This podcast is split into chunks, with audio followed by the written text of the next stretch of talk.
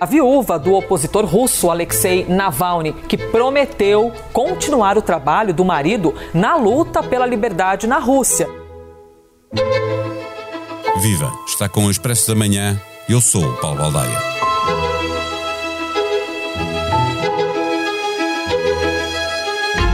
Com o segundo aniversário da invasão da Ucrânia a aproximar-se, é já no sábado, dia 24, com as operações no terreno a desenvolverem-se agora a favor dos interesses do Kremlin, com as eleições presidenciais na Rússia marcadas para 17 de março, a morte de Alexei Navalny numa prisão na Sibéria veio lembrar a todos que Putin e o seu círculo interno vivem com total impunidade e não hesitam em fazer valer os seus interesses, seja qual for o preço a pagar. A pagar pelos opositores, claro está, como aconteceu o ano passado com Evgeny Prigozhin. Dez anos antes, foi assassinado em Londres Boris Berezovsky. Ou pelos oligarcas que aparentassem desviar-se do caminho, com mais de três dezenas de mortes estranhas nos últimos dois anos, a lembrar a todos que o apoio a Putin tem de ser total. Neste ambiente de opressão, a coragem de Navalny era imbatível e agora é a sua mulher, Yulia Navalnya, a prometer não dar descanso ao ditador russo. Mas sem organização na Rússia, com os mais fortes opositores, tal como Yulia, impedidos de regressar a Moscovo, não se torna possível antecipar o dia em que o regime acabará por cair.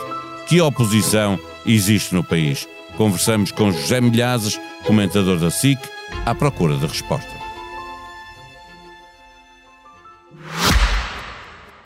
Expresso da Manhã tem o patrocínio do BPI Banco Oficial da Bolsa de Turismo de Lisboa. O BPI tem soluções competitivas e equipas especializadas para apoiar as empresas do setor do turismo. Banco BPI SA registado junto do Banco de Portugal sob o número 10. Viva José Milhazes, a morte de Alexei Navalny é surpreendente ou nem por isso e era só uma questão de tempo para lhe acontecer o que aconteceu a muitos outros opositores? Era uma questão de tempo. Trata-se claramente de uma morte anunciada. Uh, a forma como Navalny foi tratado, tanto a nível de justiça russa, chamar-lhe-ia mais injustiça, como a nível de tratamento uh, na prisão, uh, era perfeitamente natural que Navalny não resistisse durante muito tempo às difíceis condições da prisão. E ele já vinha mostrando oh, algumas maleitas que ou não foram tratadas ou foram maltratadas na prisão, e o resultado foi a morte, e por enquanto, claro, uma morte ainda por esclarecer, e não sei se tão cedo irá ser esclarecido. Havia um grande interesse dos governos e da comunicação social ocidental eh, pelo destino de Navalny. Eh, a sua morte é a confirmação da, da impunidade de Putin e do seu regime. O presidente russo eh, já não tem nada a perder e torna-se mais perigoso? Absolutamente. Putin é dono de tudo e de todos na Rússia. E comporta-se como um verdadeiro czar autoritário e ditatorial não suporta oposições, por muito pouco significativas que elas possam parecer.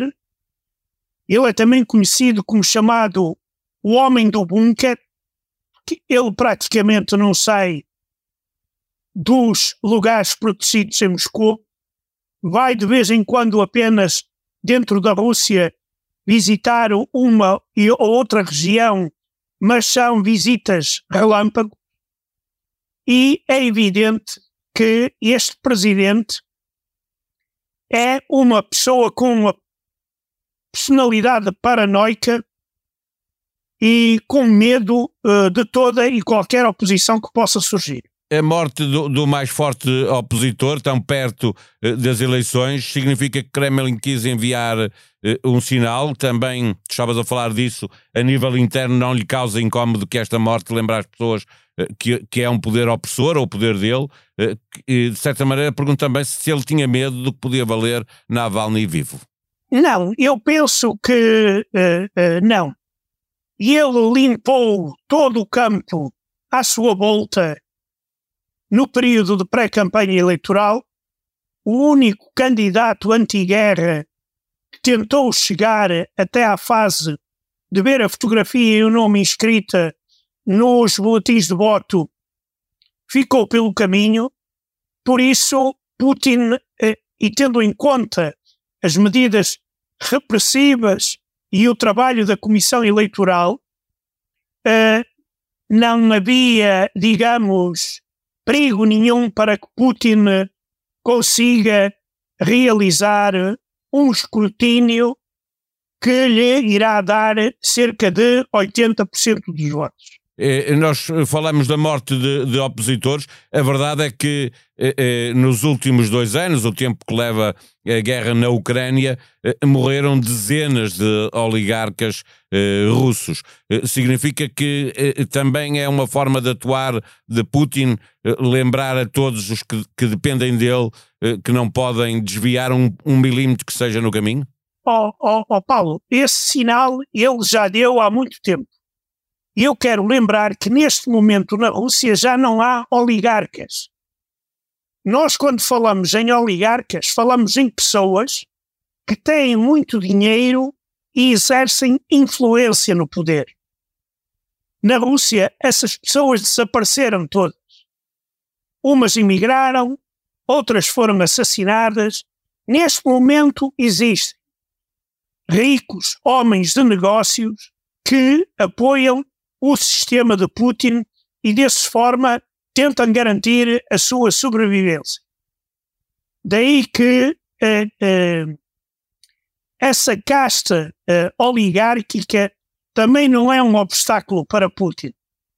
Para Putin, o pior que poderá acontecer é uma cisão dentro das cúpulas do poder, onde se encontram os homens dos serviços secretos e outros homens próximos de Putin. É aí que se pode decidir o futuro da Rússia e a forma como a Rússia se irá desenvolver. Eh, tu estavas a dizer isso, eu estava a lembrar que não havendo nenhuma força eh, política organizada na Rússia de oposição, este é um regime que sobreviveu ao assassinato de opositores, às sanções do Ocidente, à promessa falhada de uma guerra rápida na Ucrânia, ao golpe do, do grupo Wagner, que trabalhava com ele, mas, mas houve depois um golpe, eh, significa que não pode ser derrotado politicamente, tem que ser, eh, como dizias agora, internamente, tem que haver uma implosão? Eu, eu acho que tem que haver uma implosão nas próprias cúpulas russas. Uh, não serão movimentos de rua que irão provocar a queda de Putin. Isso aí não é normal na Rússia, não há tradição na Rússia de revoltas à rua, sociais, políticas, que tenham derrubado os dirigentes russos. Os problemas do poder na Rússia resolvem-se dentro do próprio Kremlin.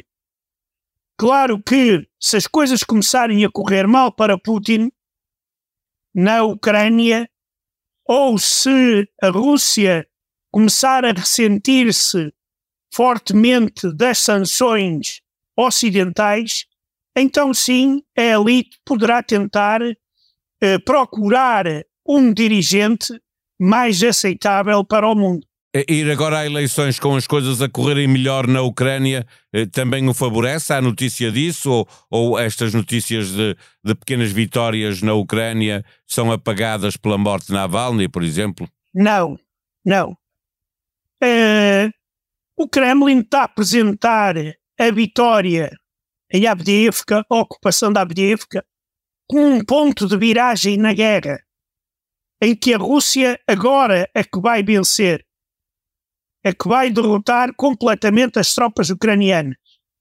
E este tipo de propaganda está a ser muito difundida, embora a realidade seja uh, diferente a queda da Abdiivka ainda não significa o fim da Ucrânia, e eu estou convencido que se a Ucrânia receber a tempo ajuda militar do Ocidente em armamentos, que a Ucrânia poderá resistir uh, e travar o avanço russo. Uh, entretanto, uh, como nós sabemos, a ajuda ocidental tarda em chegar à Ucrânia. E daí nós vemos que Putin está, está-se a aproveitar fortemente desse fator, desculpa, da, da Ucrânia, o atraso na chegada da, da ajuda à Ucrânia, leva Putin a aumentar os combates e os ataques, mas sabe que a Ucrânia tem grandes dificuldades no que respeita, por exemplo, a munições e alguns armamentos de defesa antiaérea. Finalmente, para fecharmos, eu queria te perguntar se Yulia Navalny eh, esteve sempre nos bastidores até dar a cara quando o marido adoeceu em 2020, agora promete não parar de lutar.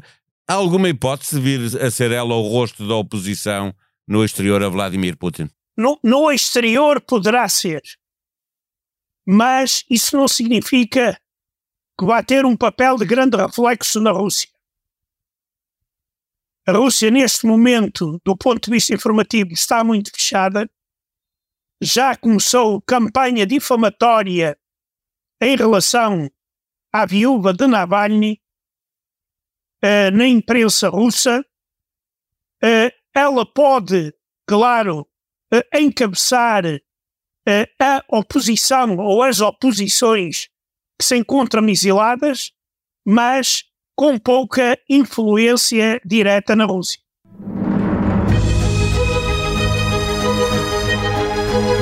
Se fez poucos descontos para a Segurança Social, sabe qual é o valor da sua reforma? Ouça aqui o episódio extra de Contas Poupança. Esta semana, Pedro Anderson fala sobre os descontos para a Segurança Social. Isto é gozar com quem trabalha, agora é diário e não deixa passar nada. Os políticos andam na estrada e a equipa de Ricardo Araújo Pereira está atenta. Todos os dias, um novo episódio. Também é diário, economia dia a dia. Neste podcast fala-se dos temas económicos que marcam a atualidade. Todos os dias, Teresa Amaro Ribeiro resume o que precisa de saber sobre os números nacionais e internacionais em episódios de dois minutos. A sonoplastia deste episódio foi de João Martins. Nós vamos voltar amanhã. Até lá, tenham um bom dia.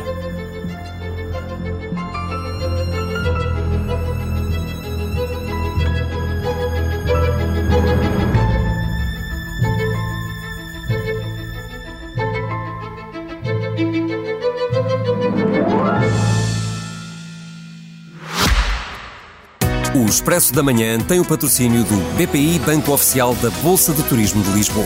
O BPI tem soluções competitivas e equipas especializadas para apoiar as empresas do setor do turismo.